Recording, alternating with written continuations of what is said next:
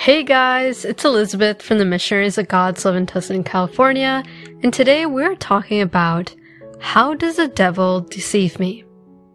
But before we dive into this topic, let us prepare ourselves for this meditation. I invite you to find a quiet place to sit. Strain your back and relax your body. And take deep breaths in.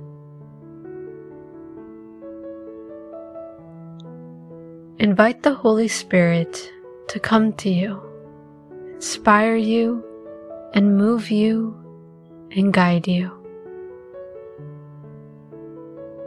May the Holy Spirit be with me throughout my day, and may I only think, see, feel, and act based on how the Holy Spirit wants me to.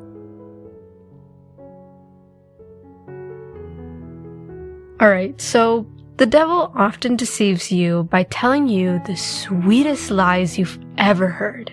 Like, go eat those chips or junk food that you desire so much. It'll be so tasty. You won't regret it.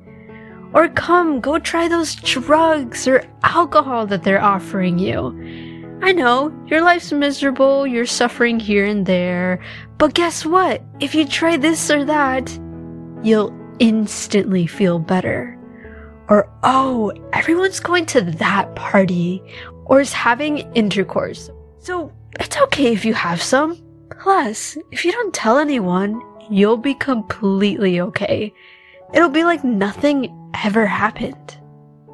This frequently happens with us, and it happened with Adam and Eve. God created Adam and a paradise that was filled with all kinds of trees, vegetation, and animals. And God warned Adam and Eve to not eat from that tree, to not eat from the tree of knowledge of good and evil. However, the serpent presented them with this apple, this shiny, tasty, knowledgeable apple, and told them that they shouldn't listen to God. What does God know? True that if you eat the apple, you'll die. God just doesn't want you to have it so you don't gain the wisdom of God. Eat the apple and you will be like a God. The devil offers us these special one of a kind deals and promises, and he presents them in such a desirable way and promises of nothing bad will happen or nobody will know or it'll be so much fun and it'll be so worth it. The devil knows our weakest spots and uses them against us. But at the end of the day, those promises come back to bite you because they are only false and empty promises and one is left with feelings of guilt and separation from God sooner or later. We face the consequences whether we like it or not. So going back to Adam and Eve, after they ate the apple, they realized they were naked. So what do they do? They immediately cover themselves with leaves and God called Adam. Both of them hid because they felt guilty that they were naked. And so Adam and Eve hiding from God shows that their pure relationship with God has been destroyed. And especially after God tells them that they can no longer live in paradise. When we listen and take the devil's promises, we're only left with guilt, emptiness, and separation from God. And a lot of the times, people are okay with living in sin, or sometimes they don't even realize that they're living in sin. They just simply want to create and mold the way they want to view God.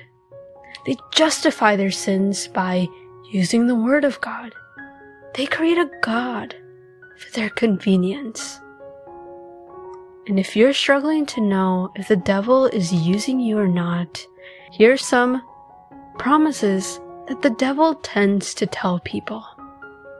Seek materialistic things. They'll make you happier. Be your own God. Make your own decisions. People need to accept your flaws or faults. I don't need to change or improve. People just need to accept me. God's everywhere. You don't need to attend a church. You can even find him in the bathroom. Go to church whenever you want. Oh, you're so busy. You don't have time for God or prayer. Oh no. And there are many, many, many more false promises or lies that the devil tells us. So please remain aware and stay close to God. Maintain your relationship with God in order to combat those battles against the devil. Find a spiritual director, speak to your spiritual director, and hide nothing from them. Do not let pride or being worried about being judged stop you from sharing your doubts, concerns, or questions with your spiritual director. Why?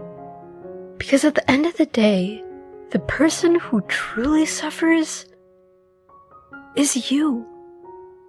Because you are stopping yourself from receiving the wisdom and correction necessary in order for you to grow spiritually.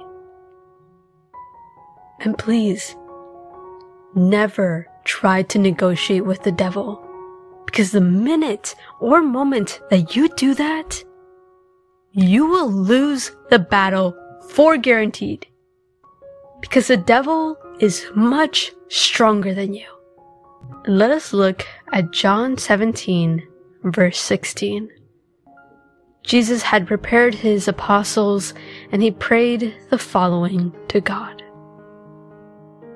prayer is not that you take them out of the world, but that you protect them from the evil one. Jesus prayed for his apostles to stay on earth and to continue saving and helping those in need.